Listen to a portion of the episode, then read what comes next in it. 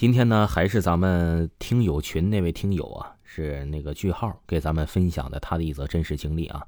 如果听友呢也想要跟维华分享故事的话呢，可以私信维华，向维华呀索要咱们听友群的二维码，加入咱们的听友群。今天呢，讲个故事是绝对真实存在的。这个故事啊，是这个听友的姥爷讲给他听的，而且这个故事在抖音上也听过版本差不多的。地方有点不一样，但是啊，故事差不多，所以啊，他感觉老爷讲的更可信。毕竟这个故事啊，是这个听友在他七到十岁的时候听到的。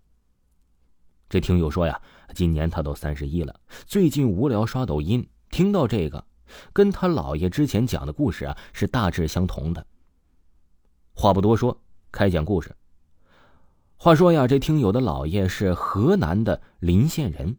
那里可谓是山清水秀，他姥爷的老家距离红旗渠很近，当时啊还没有开发任何的旅游景区，生态环境啊那也是相当不错的。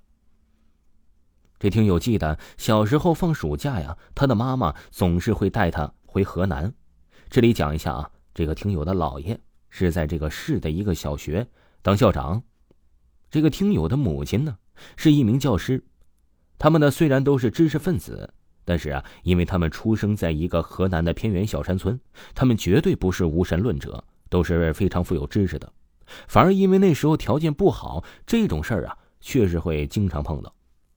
所以这个故事啊，他觉得更加可信。他记得那一年，一如既往的呀，跟母亲一起回到了河南。他们住在了老爷的老房子里。这个时候啊，老爷啊早就退休了。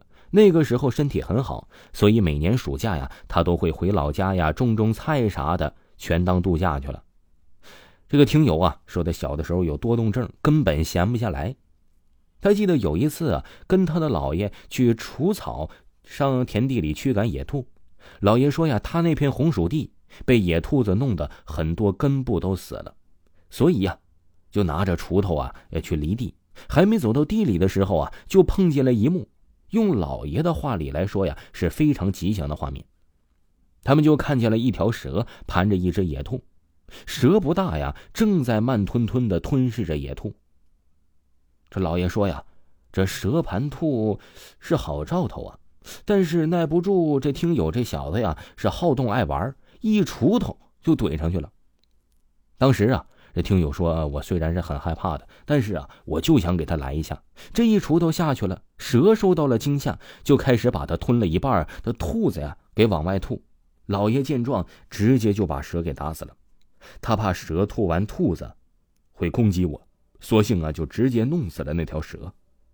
这个时候啊，老爷缓缓的掏出烟，一边抽啊一边说呀：‘唉，本来不想杀生的，奈何呀。’”怕你伤到我外孙儿，最后啊，我们也没去待着，那条蛇就回家了。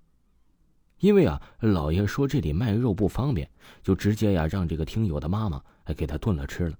你别说呀，这听友啊说这玩意儿还真好吃，那是他第一次吃蛇肉。他说呀，有一种说不上来的感觉。饭后啊，老爷抽着烟说：“我给你讲个故事吧，关于蛇的故事。”这听友说好啊，小时候最喜欢听老人给他讲啊鬼呀、嗯神呐的故事。这个时候啊，老爷深吸一口烟就开讲了。他说呀，他们这里啊原来有一个抓蛇特别厉害的人，有人称为蛇王。当时候传的特别厉害，当地的记者知道了，呃就想把这件事啊给报道一下，就去那个村里去找到了那个所谓的蛇王。他们找到蛇王，简单的了解了一些情况。就说呀，不如啊，就去山上抓条蛇，毕竟口说无凭。蛇王倒也直接，这是带着记者就上山了。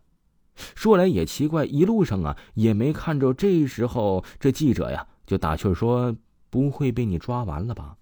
蛇王立马说：“呀，这不能啊，这么大的山怎么会被抓完呢？”他们就接着走了，大概有个嗯小半个多小时吧，还真就碰到了两条蛇。那两条蛇呀，还真是奇怪，一条黑蛇，一条白蛇，两条蛇缠在一起，说不上的诡异。蛇王见状，本来转身就要走，奈何记者呀在旁边呢，是煽风点火，嘴上说呀：“咋的呀？你这蛇王头衔怕不是假的吧？看见蛇还不敢抓呀？早知道这样，我就不过来了。”蛇王就说：“呀，这两条蛇生的蹊跷不可抓。”记者又说：“我就知道不该相信别人说你是啥蛇王之类的话。”蛇王啊，骑虎难下，就准备抓。这个时候啊，这黑白两条蛇好像感觉到不对劲儿，立马就分开了身体，起身呢来看着蛇王跟记者。